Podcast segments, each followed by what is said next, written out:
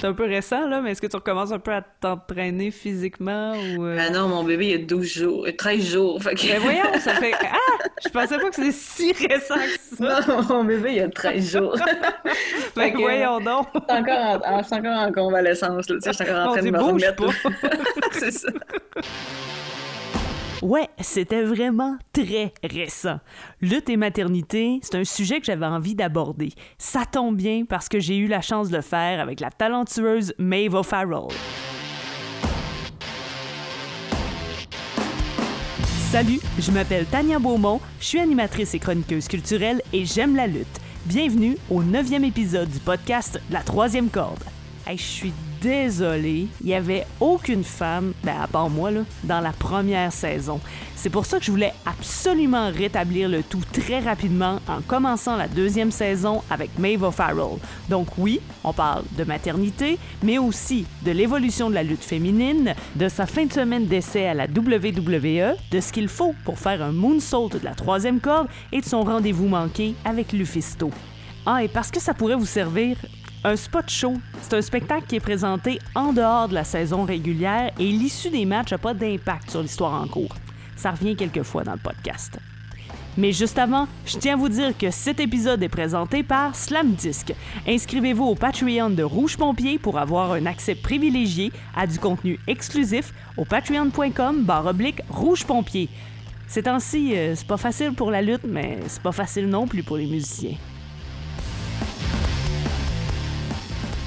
Question niaiseuse de comment on prononce Mive, Mev, Mive. C'est Maeve. Maeve, ok. Ouais. Parce que je me demandais tout le temps euh, comment le comment le dire. Ouais, ouais, c'est un peu comme le, le Yale, comment c'est écrit, le Y-E-A-H. C'est un peu de la même façon qu'on va prononcer Maeve. Ok. Puis pourquoi t'as pris ce, ce nom-là? C'est une émission que j'écoutais quand j'étais un enfant. C'était, tu sais, Sinbad le marin. Ouais.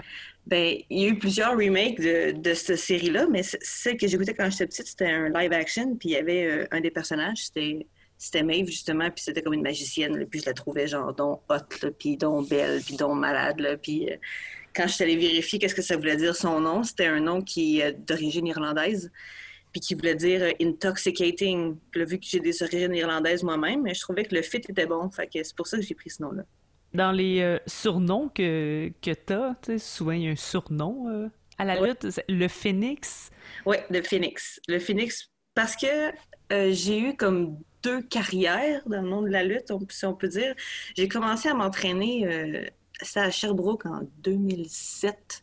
Quand j'ai commencé mon entraînement, j'avais 16 ans. Puis j'ai pas une grosse carrière à ce moment-là, je te dirais. C'était surtout, genre, je luttais de façon euh, plus récréative. Genre, je restais à Sherbrooke surtout, fait que je luttais une fois ou deux mois. Puis euh, des fois, j'allais à Montréal, mais c'est pas tant que ça. Puis euh, j'ai arrêté de lutter quand j'ai eu à peu près 22, 23 ans, quand j'ai décidé de me concentrer sur mon, mon cursus universitaire. Puis là, ben, je changeais de ville. Je partais de Sherbrooke, je m'en allais à Québec. Je connaissais personne à Québec. Puis là, ben, je me voyais mal commencer à têter des places à Québec pour lutter. Je... Fait que j'ai comme décidé de mettre un, stop à la lutte à ce moment-là. Puis je me suis concentrée sur mon baccalauréat que j'ai obtenu. Puis après ça, ben, j'ai comme. J'ai eu, une- opportunité de recommencer à lutter. Parce qu'il y avait Travis Toxic qui était rendu à Québec puis que je connaissais beaucoup. Puis euh, je pouvais aller m'entraîner avec euh, voilà, NSPW Academy. Fait que c'est ça. J'ai euh, recommencé à lutter à ce moment-là. Puis j'ai décidé de- d'être plus sérieuse comme. De, de plus prendre ça au sérieux que quand j'avais quand j'étais j'avais 20 ans. Puis euh, c'est pour ça qu'en revenant à la lutte, ça faisait 5 ans que j'avais pas lutté. Fait que c'est pour ça que j'ai pris le nom du Phoenix, dans le fond, genre, la deuxième vie, genre ma deuxième carrière. là. Qu'est-ce qui a été le plus dur de recommencer après une pause de 5 ans? Qu'est-ce qui a été le plus dur? C'est une bonne question. Ça n'a pas été super dur, si dur que ça, parce que j'ai toujours eu un, un pas pire talent naturel pour la lutte. Euh, je suis naturellement athlétique, fait que ça n'a pas été super dur pour moi, mettons, de me dérouiller dans le ring pour de recommencer à faire des moves même cool. Puis le monde de la lutte est resté, euh, je dirais pas le monde de la lutte, mais les gens qui font partie du, de la lutte sont restés sensiblement les mêmes. C'était juste de re- renouer euh, comme des anciennes amitiés, surtout au niveau de la lutte féminine. Mais, euh, hey, bonne question, je sais pas. Ça a été assez facile, je te dirais, comme retour de la Mais c'est lutte. pas obligé d'être dur non plus. Ouais, là. ben c'est ça. Je suis arrivée euh, dans la NSPW, j'ai commencé à lutter euh, tranquillement dans les spots shows de la NSP pour, euh, j'imagine que les, euh, le booker puis le propriétaire voulaient voir de quoi j'étais capable avant de me booker sur les shows réguliers de la NSP, ça c'est sûr. Mais je me suis super bien intégrée au groupe de la NSP, je me suis super bien intégrée avec la foule à Québec, ils, m'ont adopté tout de suite, ça fait que ça, ça a vraiment été très smooth, très facile. J'ai vraiment pas eu de misère avec mon retour dans le monde de la lutte, je te dirais. Mais ça, c'était en quelle année? C'était en 2018. Premier match en octobre 2018, me semble. Donc, c'est assez récent, là. Oui, c'est ça. J'ai pas, j'ai pas lutté longtemps. C'est ça. J'avais commencé euh, octobre 2018, on avait un spot show à faire à Rimouski. C'est là que j'ai recommencé officiellement à lutter. Ça faisait déjà euh, quelques mois que je m'en allais euh, m'entraîner à l'académie. Puis c'est ça, après ça, tranquillement, pas vite, quand la, vraie saison a recommencé à NSP, j'ai commencé à lutter sur les, le main show, là, puis faire ma feud contre, contre Travis Toxic. Donc, c'était quand même bien de, de, pouvoir réintégrer le monde contre quelqu'un que tu connaissais déjà. Exact, exact. Puis c'était, euh, oui, ça, ça a beaucoup facilité les choses de, de, de passer cette rivalité-là avec Toxic en partant parce que on se connaissait beaucoup. On se connaît encore beaucoup. Ou on, commence ça, une rivalité, quand on n'a pas comme de, backstory, mettons, avec, euh, le public? Euh, ça, ça va être. c'est ben, évidemment, c'est le booker qui va décider les, rivalités, comment ça commence, mais c'est souvent, dans mon cas, ce qui est arrivé, c'est qu'on a fait un ou deux matchs contre Toxic dans un spot show pour voir s'il y avait une belle chimie ensemble. Pour voir si on était capable de délivrer un produit final qui, qui avait de l'allure puis que la foule allait accepter. Voir si on est capable de travailler ensemble. Quand on fait des grosses rivalités comme ça, surtout dans un, dans un environnement comme à la NSPW où est-ce que ben, on lutte, c'est une gang qui va lutter ensemble tout le temps. Ben, pour voir si une rivalité à long terme va avoir de l'allure, faut que les, faut faut qu'il y ait une certaine chimie entre, les deux lutteurs parce que sinon ça va, ça va faire des frictions puis ça, va, ça pourrait paraître dans le produit final. Fait que j'imagine que les, les, les, bookers, ce qu'il va faire, c'est qu'il va les booker ces deux personnes-là une contre l'autre dans des spots shows pour voir s'ils sont capables de faire de coups qui ont d'allure puis de, voir s'ils ont une belle chimie ensemble dans, le ring. Fait que j'imagine que c'est ça qui s'est passé avec moi parce que j'ai eu un ou deux matchs contre Toxic euh, dans des spots shows. Puis après ça, on partait de notre rivalité pour vrai là, à la NSP. C'était quoi l'enjeu de la rivalité? il y a eu le. On a tourné autour de la ceinture par équipe un petit bout de temps. Untouchable était champion par équipe.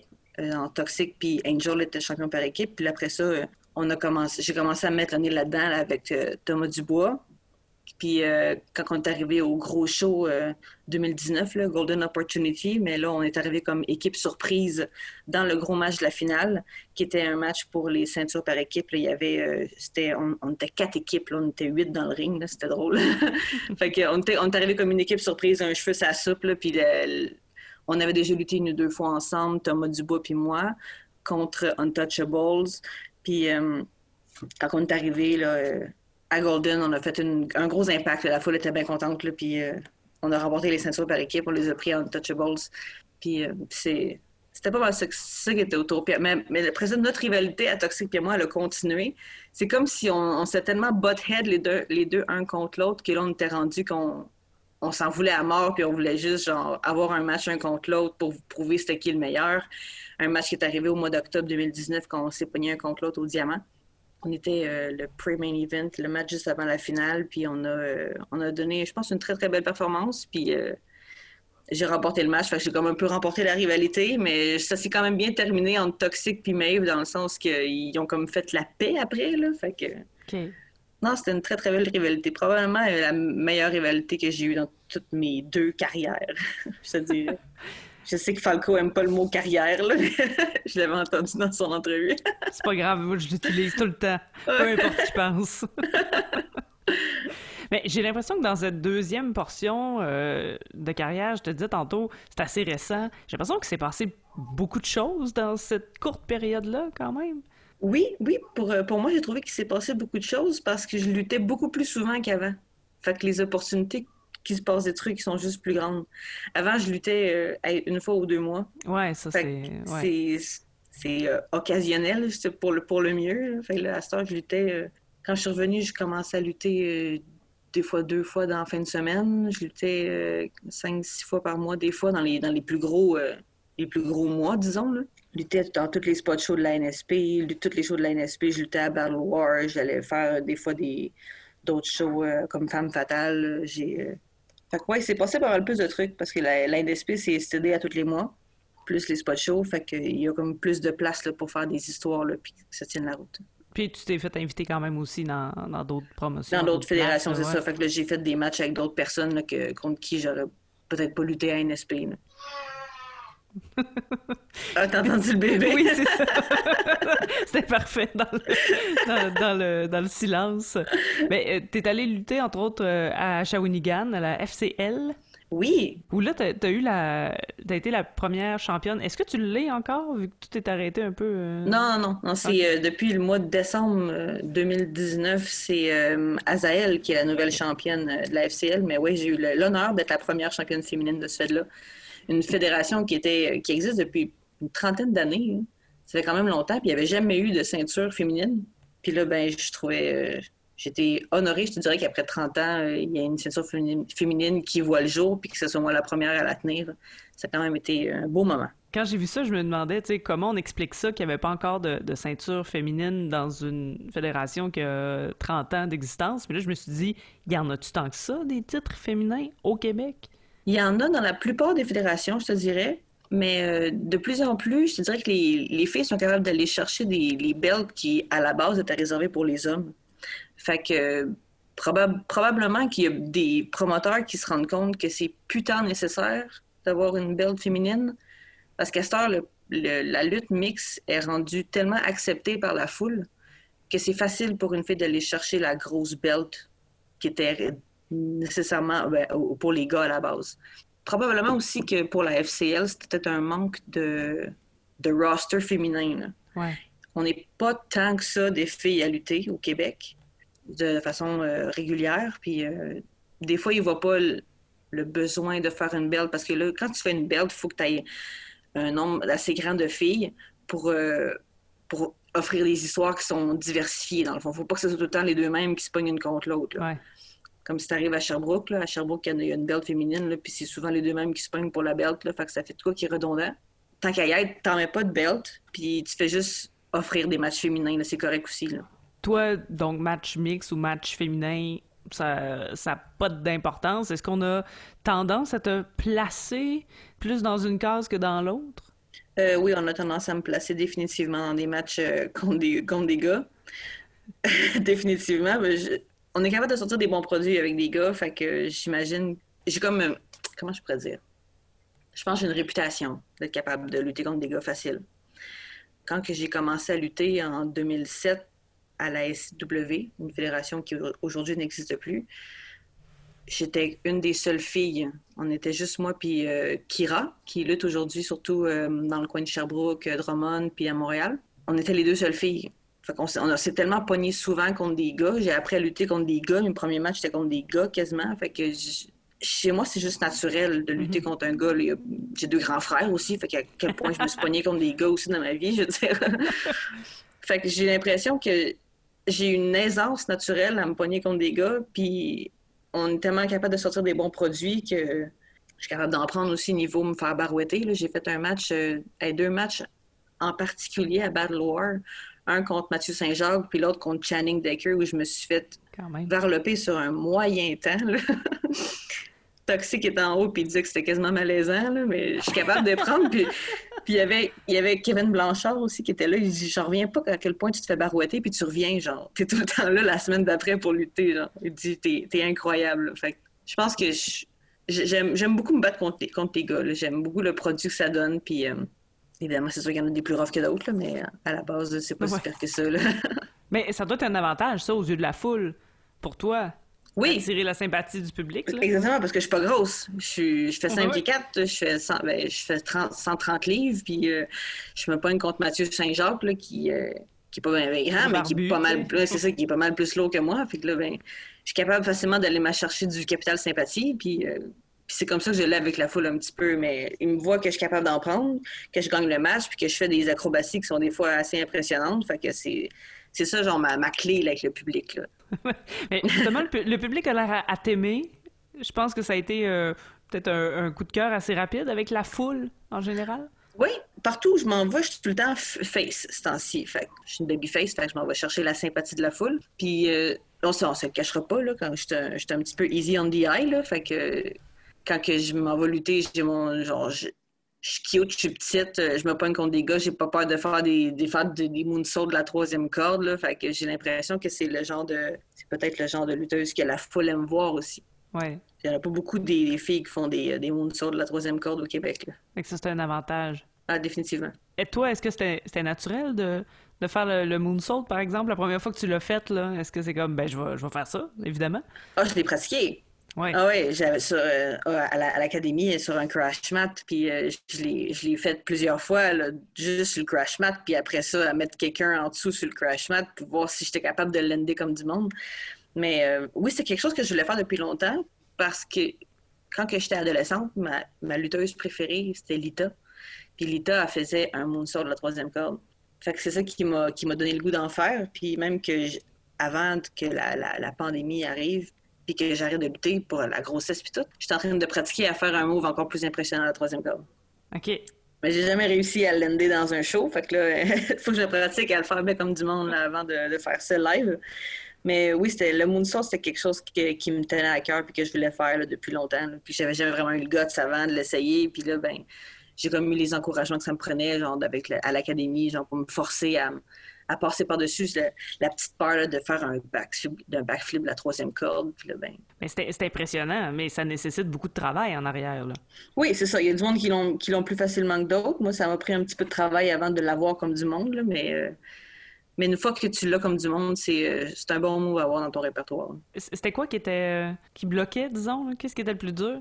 C'est juste la peur de faire un, un backflip de la troisième corde. Ouais. Sais pas où tu t'en vas, là. Exactement. Tu pars un petit peu, ben, le stock, euh, où est-ce que tu t'en vas, c'est en arrière. Je vais-tu, genre, mal atterrir sur mon adversaire, ce genre de choses-là. Mais euh, une fois que tu le fais une fois, le moonsault, tu es capable de le refaire plein de fois. C'est juste, la première fois, il faut que tu passes à travers ce, barrage-là de, de, faire un backflip, la troisième corde. mais parce qu'il y, y, a toi, il y a ton atterrissage, mais c'est ça, c'est l'autre personne aussi, là. Exactement. Comme deux enjeux. Exactement. Faut pas que faut pas t'atterrisses tout croche sur ton adversaire. Puis ça, c'est un peu stressant parce que c'est presque uniquement dans tes, dans tes mains. Faut que tu le positionnes toi-même parce que tu sais, c'est toi qui sais où t'atterris. Donc, tu dois positionner ton adversaire sur le ring au bon endroit. Puis après ça, il faut que tu fasses le, saut de la bonne façon. Évidemment, il y a un petit peu qui revient au, dans les mains de l'adversaire qui est en dessous. Des fois, il peut se tasser pour essayer de mieux l'attraper, mais le gros de la job, évidemment, c'est toi qu'il faut qu'il la fasse.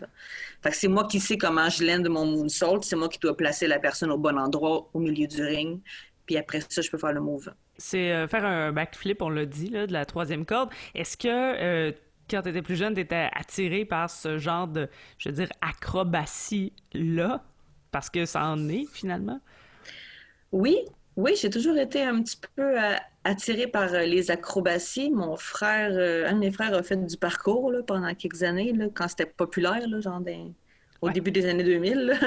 Puis je trouvais ça impressionnant de faire ce, genre d'acrobatie-là, mais j'ai jamais vraiment eu le goût. Il y a toujours comme la peur qui te pogne au, ventre quand tu es en position, puis je le fais-tu, je le fais-tu pas?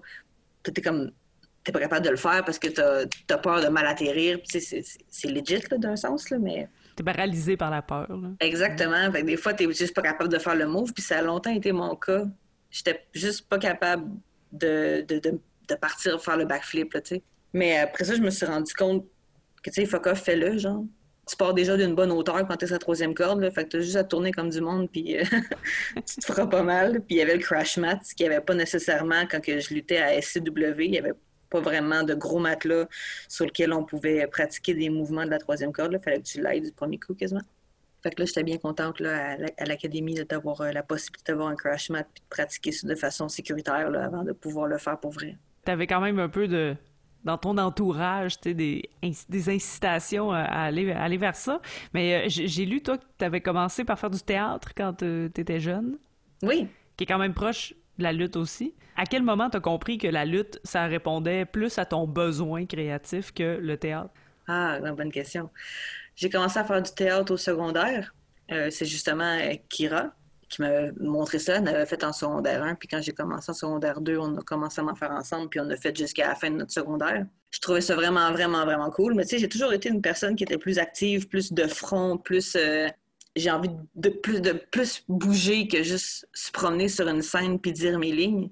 Fait que quand j'ai euh, été à mon premier show de lutte, ever, c'était en 2005, je pense, c'est mon frère qui. Euh, l'autre frère qui luttait pour la SCW puis là, ils avaient fait leur premier, premier, premier show de lutte de la SC. Fait que là, j'étais allée voir le produit, évidemment, parce que mon frère était dedans.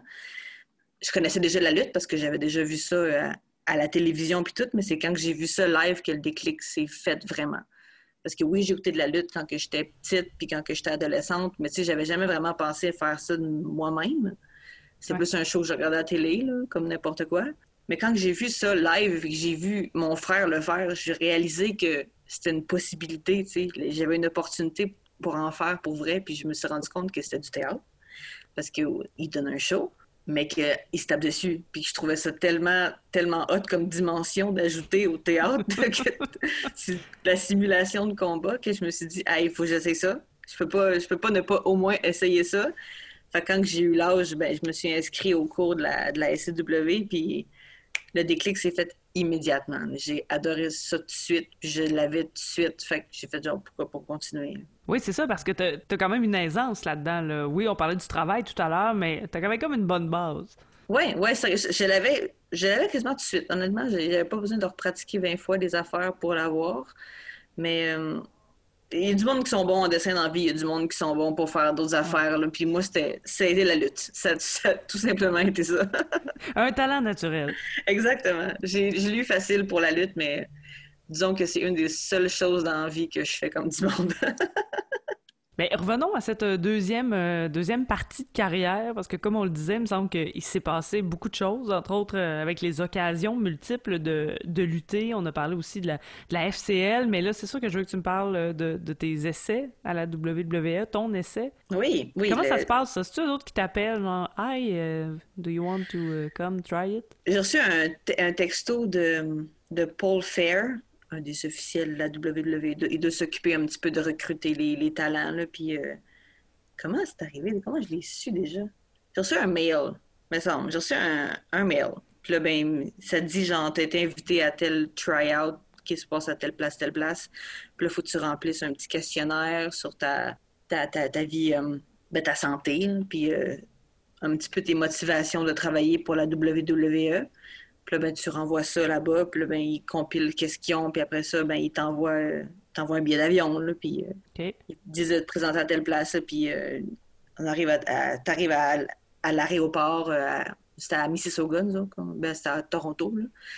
Fait qu'on arrive à Toronto, puis ben, comme, il y a comme une voiture qui t'attend, t'amène à l'hôtel, genre, puis... mais ouais, c'est, c'est un mail, là, qui t'envoie, là, quand tu, tu le manques pas, là, quand il écrit WWE, genre de, de, ton, de la personne qui te l'envoie.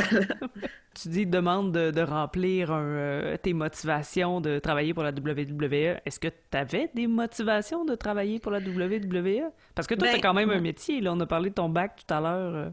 Euh. Mm-hmm. Oui, c'est ça. Ben, c'est une opportunité qui m'avait été présentée. Fait que, quand tu as une opportunité comme ça qui t'est présentée, tu la tu la tournes ah. pas down, tu, tu l'essayes.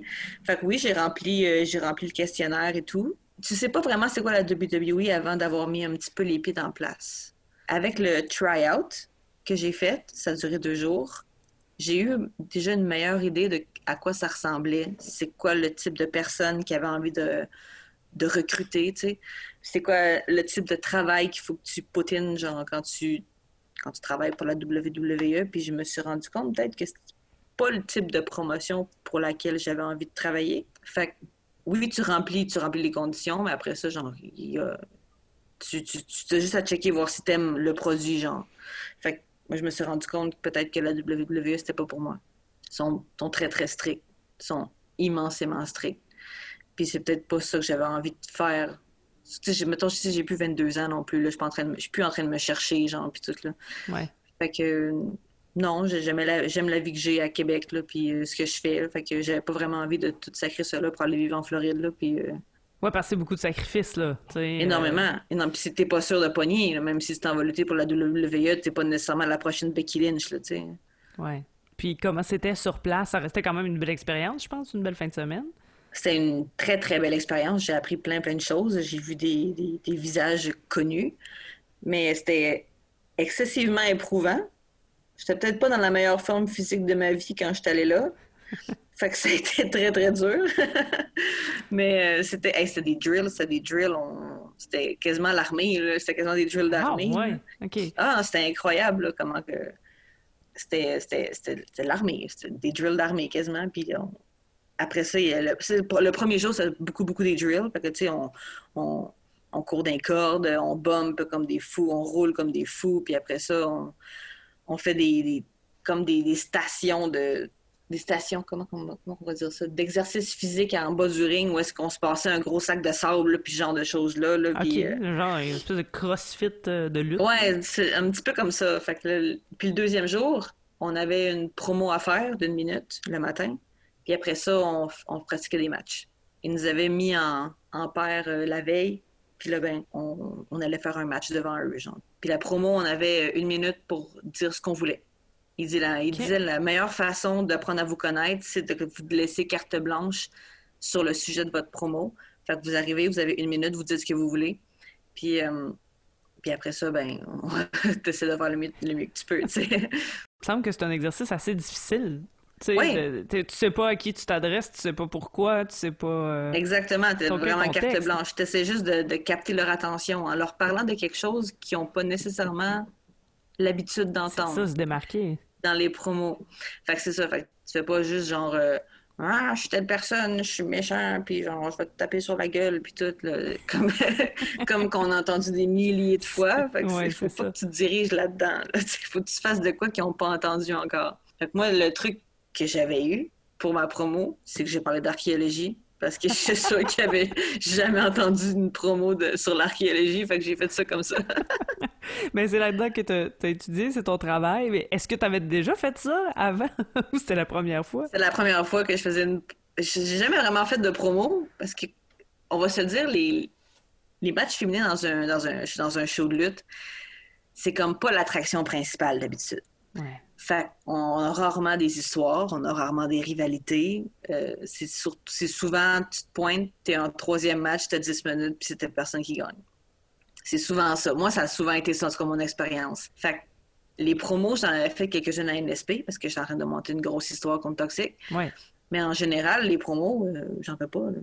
Je suis pas une fille qui fait beaucoup des promos. Fait que là, tu arrives là, tu as une minute, des fois, quand tu sais pas de quoi parler, une minute, c'est long. Oui, c'est court, mais c'est long. Exactement. Fait que, ben, je m'étais dit que j'allais parler d'archéologie, puis j'allais parler d'artefacts, puis euh, j'allais faire un, pont entre la lutte et l'archéologie, puis euh, j'ai réussi euh, quand même facilement à remplir ma minute. Là. Fait que j'étais contente d'avoir eu cette idée-là, parce que j'aurais pas touché longtemps. Ben, c'est sûr, faire une promo comme ça sur, sur ben, tout, tout et rien en, même temps, là. Oui, c'est ça. je me suis rendu compte qu'il y en a qui ont... Euh, on était, quoi, une quarantaine de, de prospects là, à se rendre là.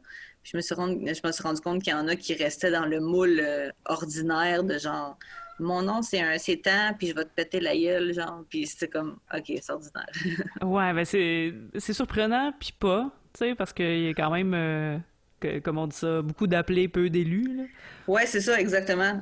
Puis surtout, souvent, les promos dans les fédérations sont assez scriptés. Je me suis rendu compte de ça quand j'ai commencé à faire des promos NSP. Hein. Quand tu fais une promo, tu vas dire ça, ça, ça, ça, ça, genre, puis tu te démerdes avec ça. Tu rends, tu rends ça fluide, tu rends ça crédible. Mais en général, tu as quasiment toutes les répliques de, de, dit, sauf quelques exceptions. Là. Je te parlerai de Marco, là, qui n'a pas besoin vraiment qu'on lui dise quoi dire là, quand il fait des promos. Là. Je pense pas que ça passe si, tu lui dis quoi dire, de toute façon. non, c'est ça. Pour euh, terminer sur le tryout, qui, euh, qui était là? Mais je, sais des lutteurs, là, mais euh, quel genre de personnes se, se retrouvent dans un tryout?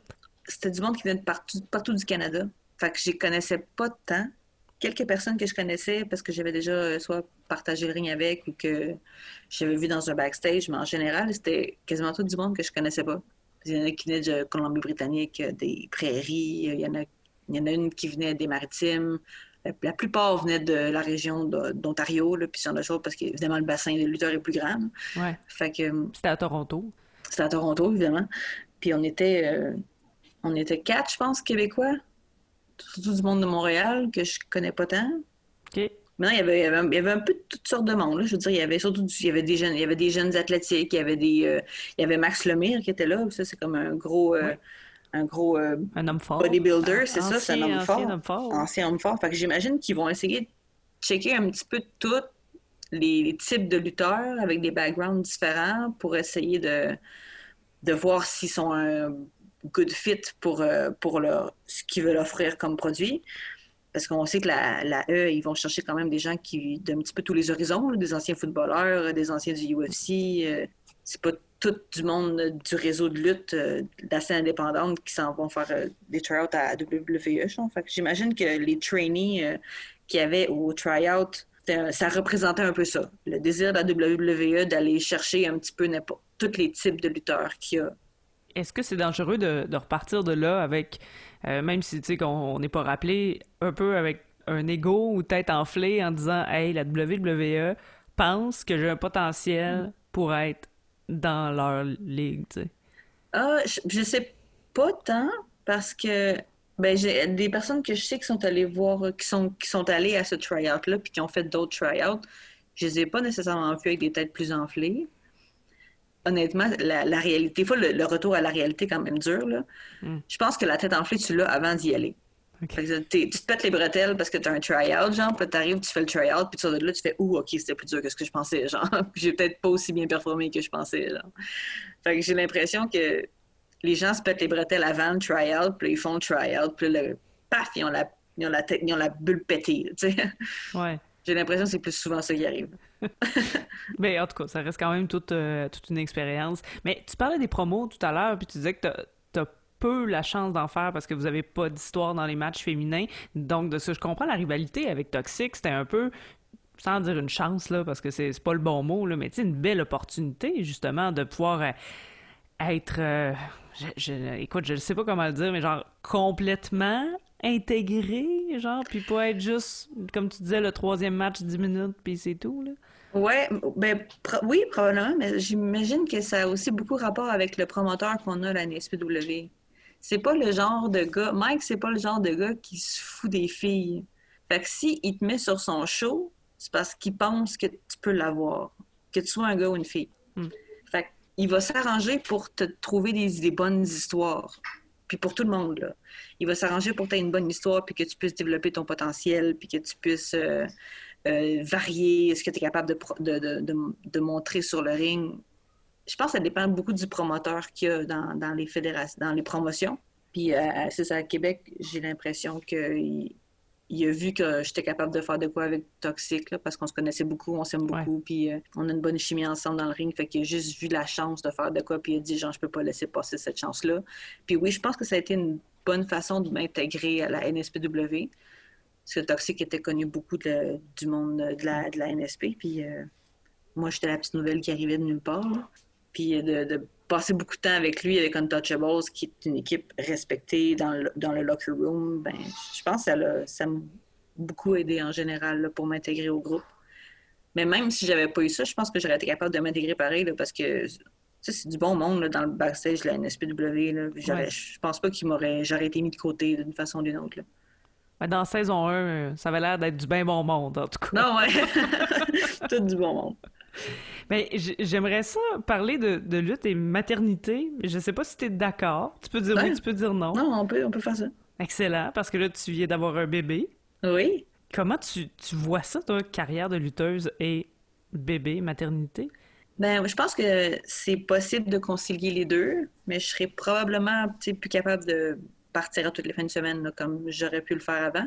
Probablement que une fois que je vais être capable de, recommencer à m'entraîner, je vais peut-être diminuer la quantité d'offres de lutte qu'on me donne.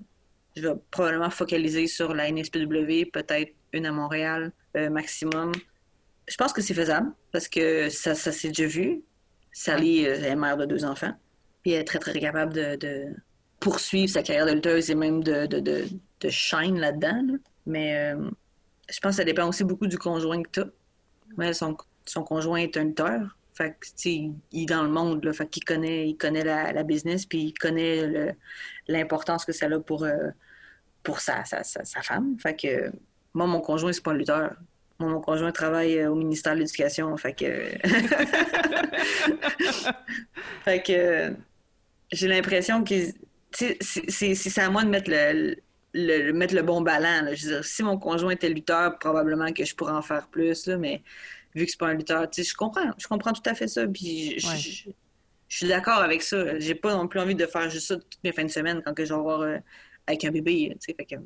J'imagine que ça va être de, continuer à faire ce que tu aimes faire. parce que j'adore faire de la lutte. Fait que j'ai pas envie d'arrêter d'en faire, mais ça va être de diminuer probablement.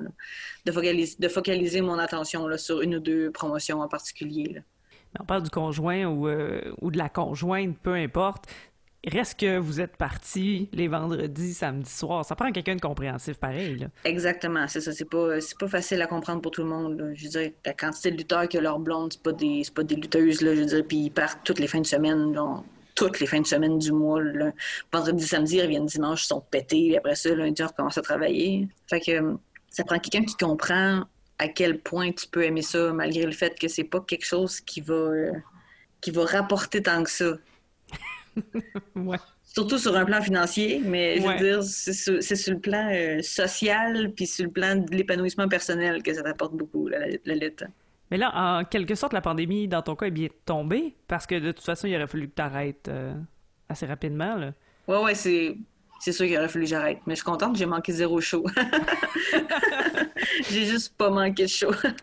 Donc ça a bien tombé finalement. Ça a vraiment bien tombé. probablement que c'est aussi la pandémie qui m'a qui a fait en sorte que j'étais capable de tomber enceinte. parce que faut se le dire, j'ai essayé pendant six mois avant.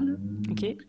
Puis euh, j'étais jamais tombée enceinte. Je fais des moonsaults de la troisième corde. Je tombe tout le temps sur le ventre. je sais pas si ça, ça joue, là. Je, mais... sais pas non plus, mais ça peut peut-être pas aider. Ouais, c'est ça. Fait que là, je suis jamais tombée enceinte avant la pandémie, puis là, ben, j'arrête de lutter, puis je tombe enceinte tout de suite. Fait que ça a juste bien tombé. On sait pas s'il y a un lien. On sait pas s'il y a un lien, mais en tout cas, ça a vraiment bien tombé. mais e, est-ce que c'était euh, peut-être une crainte que tu avais euh, de, de, dire, bon, ben là, au moment où je tombe enceinte, faut que j'arrête la lutte. Tu sais, c'est quand même passé pas mal d'affaires depuis mon retour. Est-ce que les gens vont m'oublier? Est-ce que ça, est-ce que ça, c'était une crainte que tu avais aussi par rapport à la lutte? De faire un, troisième, ben un vrai, un vrai phénix finalement, là, renaître à nouveau de tes cendres? Ben oui, définitivement, c'est une crainte que j'avais parce que quand tu pars pour un congé de maternité de la lutte, c'est euh, minimum un an, là, si ce n'est plus. Là. Fait que les choses ont le temps de bouger en tabarnouche en un an dans le monde de la lutte. Là. Fait que oui, c'est définitivement une crainte que j'avais. Mais tu sais, je l'aurais pris pareil, là. C'est sûr. C'est juste que il aurait probablement fallu que je travaille bien, bien fort à mon retour là, pour pouvoir euh, reprendre la place là, que j'avais avant, euh, avant de quitter. Donc là, comme on le disait, l'avantage, c'est que les, les histoires n'ont pas avancé. Non, c'est ça. Il n'y a, rien qui... a rien qui a bougé depuis que je suis partie. non, c'est ça. Est-ce que tu. Mais là, il est quand même. C'est un peu récent, là, mais est-ce que tu recommences un peu à t'entraîner physiquement ou. Euh? Ah non, mon bébé, il a 12 jours, 13 euh, jours. Fait Mais voyons, ça fait. Ah! Je pensais pas que c'était si récent que ça. Non, mon bébé, il a 13 jours. fait que, voyons donc. C'est encore, en... encore en convalescence, là. Tu sais, je suis encore en train de me remettre. c'est ça. Et là, c'est sûr que, tout, est arrêté, mais c'est quoi pour toi la, suite? Comment tu vois la, le reste de ta carrière dans, la lutte? Où tu voudrais te positionner? Ouais, ben je vois ça de façon très casual, je pense. Je vais continuer à en faire. Euh, je vais prendre ça au sérieux. Mais euh, je pense pas euh, je pense pas plancher là, comme j'aurais pu plancher genre à 20 ans dessus, genre sortir à toutes les fins de semaine, puis aller lutter le plus partout possible. Je pense que je vais je vais voir ça très euh, très local. Je vais lutter à Québec, peut-être peut-être une deux fois par mois. Ben, même pas. J'allais lutter à Montréal probablement là, quand, les, quand les opportunités vont être vraiment bonnes, mais, mais en général, je pense que je vais voir ça de façon très très locale. Je sais pas pendant combien pendant combien d'années encore je vais lutter, là, mais euh, tu sais, je vais, je vais prendre ça euh, un petit peu année après année. Je vais voir si ça me tente de continuer, là, parce que ça c'est quand même tough sur le corps. Là. Surtout mhm. le type de lutte que je fais à me pogner beaucoup contre des gars. Là. Mais euh, je verrai. Là. J'ai pas, j'ai pas de plan clair dans la tête, là, mais je, je pense que je vais continuer à lutter à Québec là, parce que j'aime vraiment, vraiment lutter à Québec. Là. Mais là, il y a des belles euh, opportunités, puis il y, a façon de bien le faire, je pense, à Québec. Oui, absolument, absolument. Je pourrais, je pourrais lutter uniquement à Québec, là, puis ça serait correct. Là. Mais c'est, sûr que, il y a des opportunités à Montréal des fois qui sont nice. J'ai toujours aimé lutter à Battle War. Euh, j'aimerais peut-être faire ça une fois de temps en temps, encore des Battle War. Il y a les femmes fatales aussi qui sont tout le temps très cool à faire. Ça, c'est, encore plus occasionnel. Là. Ça revient euh, aux 3-4 mois, le. Euh, pas War, mais Femmes fatales. Puis c'est toujours bien le fun. Euh, à participer à ces shows-là. Là. Comment ça se passe? Comment ça se vit? Femme fatale, ça a changé beaucoup avec le temps. Euh, ça dépendait parce qu'avant, il y avait d'autres euh, d'autres promoteurs. C'était c'était Jen Goulet puis Stéphane Bruyère qui s'en occupaient. Puis c'était différent de ce que de ce que ce que c'est maintenant. C'était le produit évolue, évidemment, comme n'importe quel produit évolue. On, le produit qui veut aussi s'adapter à son public. Fait qu'avant, je te cacherai pas que Femme Fatale, quand, ça, quand c'était présenté dans la salle de spectacle de Montréal, de la, NCW, c'était. Euh, c'était pas ça qu'ils voulaient donner comme, comme ambiance, mais c'était ce que je ressentais. On aurait dit un, un show pour des pervers, là. Ah, ok, ouais. Ce genre-là de. Ouais, genre, euh, venez voir des filles en petite tenue qui luttent, là. Qui se touchent, là. Ouais, ouais c'est ça. C'était un, petit peu le, un petit peu la vibe que j'en que j'en ressentais. C'est sûrement pas ça qu'ils voulaient donner comme comme produit uniquement, c'est parce qu'il y avait comme il y avait toujours des super bons matchs, des super des filles super athlétiques puis super bonnes qui venaient faire des très très bons matchs. Puis tu sais, ils essayaient de pousser le produit féminin pour qu'il soit au-delà de ce qui était perçu par la foule à, l'origine. Mais dans ce temps-là, c'était un petit peu ça que les hommes venaient voir. Là. Ils venaient voir des femmes qui se touchent dans un ring. Mais à cette heure, la foule, elle a tellement changé sa vision de la lutte féminine. On a tellement plus de, comment je pourrais dire, de soutien de leur part, du vrai soutien. Ils veulent vraiment voir de la lutte féminine, beaucoup plus qu'il y a dix ans. Le produit de Femme Fatale, c'est vraiment ça qu'ils offrent en ce moment. Là. Ils donnent vraiment la chance à la foule de voir les filles les plus badass, genre en Amérique du Nord, se taper sa gueule, puis donner des très très bons matchs, puis avoir des bonnes rivalités, puis donner un super bon show. C'est vraiment ça que Femme Fatale fait en ce moment. Puis c'est pour ça que je suis très, très contente de faire partie de ce produit-là. J'ai vraiment vu la différence. J'ai vraiment senti une différence immense entre quand je luttais à Femme Fatale il y a 10 ans que quand j'ai lutté à Femme Fatale l'hiver dernier, quand on, luttait, on a lutté à Ottawa. C'était incroyable la différence. Donc là, tu as comme eu dans ta première partie de carrière, tu as vu le, côté sombre, disons. Mm-hmm. Puis là, quand tu es revenu, tu as vu ça? Est-ce que tu savais que ça avait évolué entre les deux ou ça a été comme juste une belle surprise? Non, non, ça, je savais que ça avait évolué entre les deux parce que la lutte, la, lutte féminine elle a évolué dans les yeux de la foule dans toute l'Amérique du Nord et dans toutes les fédérations. À la WWE, il y a 10-15 ans, les filles, c'était des pitounes, genre, puis il y avait les boules faites, là, puis c'était juste présenter du catfight à la foule, puis c'est ça que la foule voulait voir. Parce que c'est ça que, les que les promotions présentaient. Mais à cette heure, il y, a vraiment eu une révolution, une évolution de la, lutte féminine. Puis à cette c'est vraiment des, des vrais athlètes. Parce qu'il y a toujours eu des vrais athlètes. Il y a 10-15 ans, il y en avait des vrais athlètes. Puis des, filles qui donnaient des matchs incroyables. Mais on dirait que c'était pas ce qui pognait le plus. Ou du moins, c'était pas présenté dans les promotions qui avaient la, plus grande foule. Comme. Ça fait plusieurs années que la lutte féminine est rendue euh, respectée. Puis euh, ça paraît aussi dans pas mal toutes les promotions qui présentent la lutte féminine. Femme fatale ne fait pas exception à, ça. Puis c'est une belle occasion en même temps, euh, j'imagine, de, de, voir en action, de pouvoir affronter d'autres lutteuses, de sortir aussi de ceux de, de Québec, même des lutteurs ou des lutteuses, peu importe le, sexe du belligérant. donc, tu as, comme des opportunités de rencontrer du nouveau monde. Ça, c'est le fun aussi dans ce genre de, concept-là de femme fatale. Exactement, exactement. c'est là que j'ai euh, j'ai donné un super bon match contre Casey Spinelli qui était une, lutteuse ontarienne avec qui j'ai beaucoup d'affinités parce qu'on avait lutté ensemble dans une tournée maritime euh, à l'été 2019. Puis, euh, mais c'est ça, c'est un show qui rassemble comme les meilleures lutteuses d'Amérique du Nord. Puis si tu fais partie de ce produit-là, tu as la chance de te pogner contre ces filles-là. Puis euh, je trouve que c'est comme l'occasion genre pour en apprendre. parce que c'est des filles, des fois, que ça fait 10, 15 ans, des fois 20 ans qui luttent. Là, puis tu peux tellement apprendre beaucoup de ces filles-là. Puis je trouvais ça tellement génial de pouvoir participer à ces shows-là, justement pour pouvoir apprendre de ces filles-là. Tu disais, euh, tu vas prendre ça peut-être euh, sans dire au jour le jour, là, mais année après année. Est-ce qu'il y a des, une espèce de, bucket list que tu veux faire dans ta carrière ou des choses que tu aimerais vraiment soit accomplir, soit réaliser, des gens que tu aimerais rencontrer dans un ring? Euh, la plupart des gens que j'aimerais rencontrer dans un ring ont déjà signé avec la E, fait que c'était un petit peu difficile. Ah. ouais. C'était qui, juste pour euh, le fun? Ben, il y avait Tony Storm. Ah, ouais. Il y avait euh, ben, il y a Io Shirai, que j'ai pas mal rencontré en, en écoutant NXT. Là. Ce fille-là est juste incroyable. Mais il y a tellement de filles qui, qui sont malades dans le circuit indie actuel que juste avoir la chance de lutter contre une fille qui est plus expérimentée que moi et qui pourrait m'en apprendre, ça serait une occasion de rêve. Sinon, j'ai pas tant, j'ai, pas tant d'ambition que ça. J'ai pas envie, je, dirais pas genre je veux devenir la championne de la NSPW, là, tu sais. C'est pas, c'est pas nécessaire pour moi, genre des, des grosses accolades comme ça.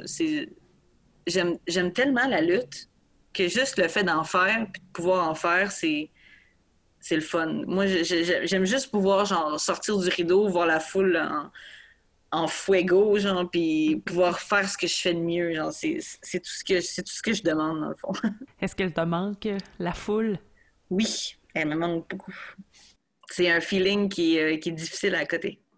quand, tu sors de la, ouais, quand tu sors du rideau, là, puis que tu vois le monde euh, debout, là, puis euh, quand tu remportes un match cool, puis tu vois la foule de bout, là, puis, euh, non, non, c'est un feeling qui est dur à côté.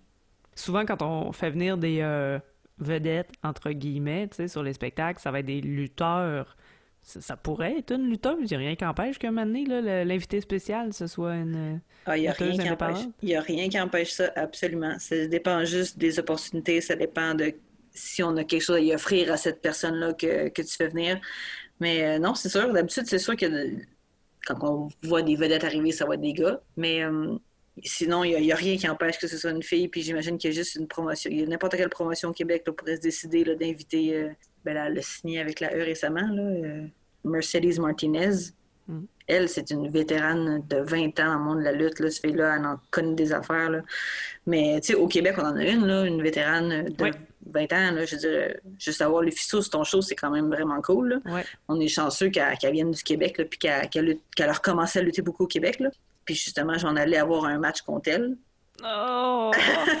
on est en train de monter une feud contre le Fisto à NSPW. Ça, ah, c'est c'est une autre affaire vraiment nice là, qui est arrivée. Je suis pas obligée de lutter contre des gars pour que ce soit fou. J'ai lutté contre le Fisto. Là. Ça, c'était nice. Là.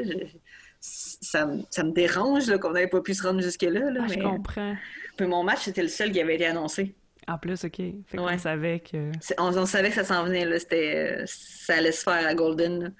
C'est une des affaires, je te dirais, qui sont les plus plates depuis la pandémie. Là que, tu sais, je veux dire, je suis tombée enceinte, là, puis euh, je regrette rien. Oui, c'est ça. Mais, mais le match contre les Fisto, ça, ça, me fait chier un peu. ça aurait été la première fois? Ça aurait été la première, la première fois que je reprends en one-on-one contre les Fisto. OK. Donc, déjà dans des euh, contextes avec plus de, de, lutteurs dans le ring? Euh, oui, j'ai, oui l'été passé, ben, pas l'été passé en 2020, mais l'été 2019, on avait fait un match à quatre, puis les Fisto étaient dedans.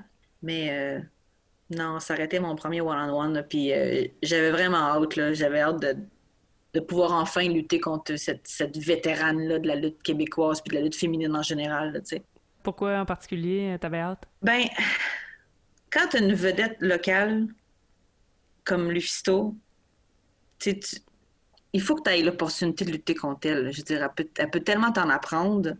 Puis c'est tellement facile d'avoir un match contre le parce que c'est une Québécoise, puis qu'elle a recommencé à lutter au Québec, puis euh, c'est facile, là. T'as juste, as juste besoin de la bouquer sur ton show. Mais. Euh, oui, c'est ça. c'est ça. Elle, va être là, là, elle est pas loin, elle habite pas en Floride, là, tu sais.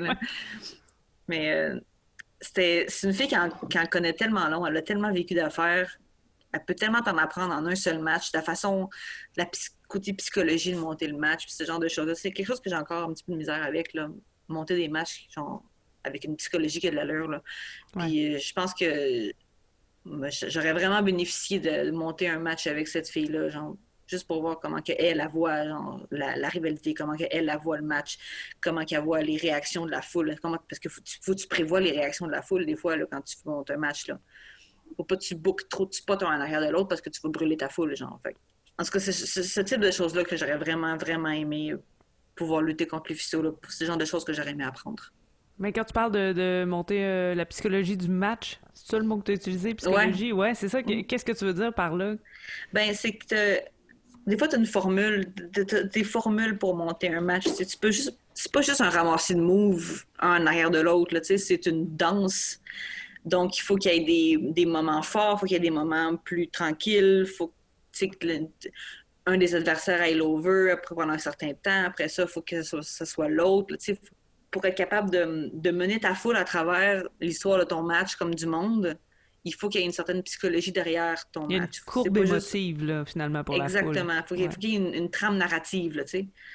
Fait que si t'as pas cette trame narrative-là comme du monde, ton match, il va être dur à suivre. Puis euh, c'est là que tu peux perdre ta foule. Mais si ta trame narrative, elle a de l'allure, ben tu perdras jamais ta foule parce qu'elle aura jamais de moment... Euh, de moment, elle sera jamais essoufflée, elle aura jamais de moment trop down, tu sais, elle va, elle va être capable, elle va juste être dans ton match tout le long, puis euh, je pense que c'est important d'avoir une bonne trame narrative. C'est souvent ça, des fois, qui manque dans les, je dirais, les, lutteurs moins expérimentés. Hmm. Ils vont juste faire un paquet de moves un arrière de l'autre. Une fois que tu as vraiment compris comment ça marche ta lutte, ben, tu t'arranges pour avoir des matchs qui ont une bonne trame narrative. Ça, c'est-tu quelque chose qu'on apprend? Parce que je sais qu'on apprend à faire des moves, à bumper, à tout ça, tu sais, mais est-ce qu'on apprend ça? Malheureusement, non. C'est pas, euh, pas le genre de choses. Il n'y aura pas de cours dans ton cursus euh, académique euh, de, lutte qui va te montrer comment monter des matchs comme du monde. C'est souvent le type de choses que tu vas apprendre sur le tas. en, montant, oui, en, montant des matchs avec des lutteurs plus expérimentés surtout. Comme tu aurais pu faire. Avec Lufisto. Ouais. je vais pas tourner le, fer dans le plaie, là. ouais. non, c'est bien correct. Mais merci beaucoup. Ben, merci à toi, c'était vraiment le fun. Puis on a hâte de te retrouver euh, dans le ring. Ouais, merci, j'ai vraiment hâte de retourner dans le ring. Vous venez d'entendre le neuvième épisode du balado de la troisième corde avec Maeve O'Farrell et c'est parti pour une deuxième saison. Tous les épisodes de la première saison sont disponibles sur les plateformes d'écoute. Si vous aimez le balado, abonnez-vous à la page Facebook et soutenez financièrement le projet sur la troisième corde.com. La troisième corde est un podcast des productions Jamais comme tout le monde, animé et réalisé par moi-même, Tania Beaumont. Le thème musical est une création de Rouge Pompier, enregistré par Franck Joly, assisté de Frédéric Lebel, et le visuel est de François Anger.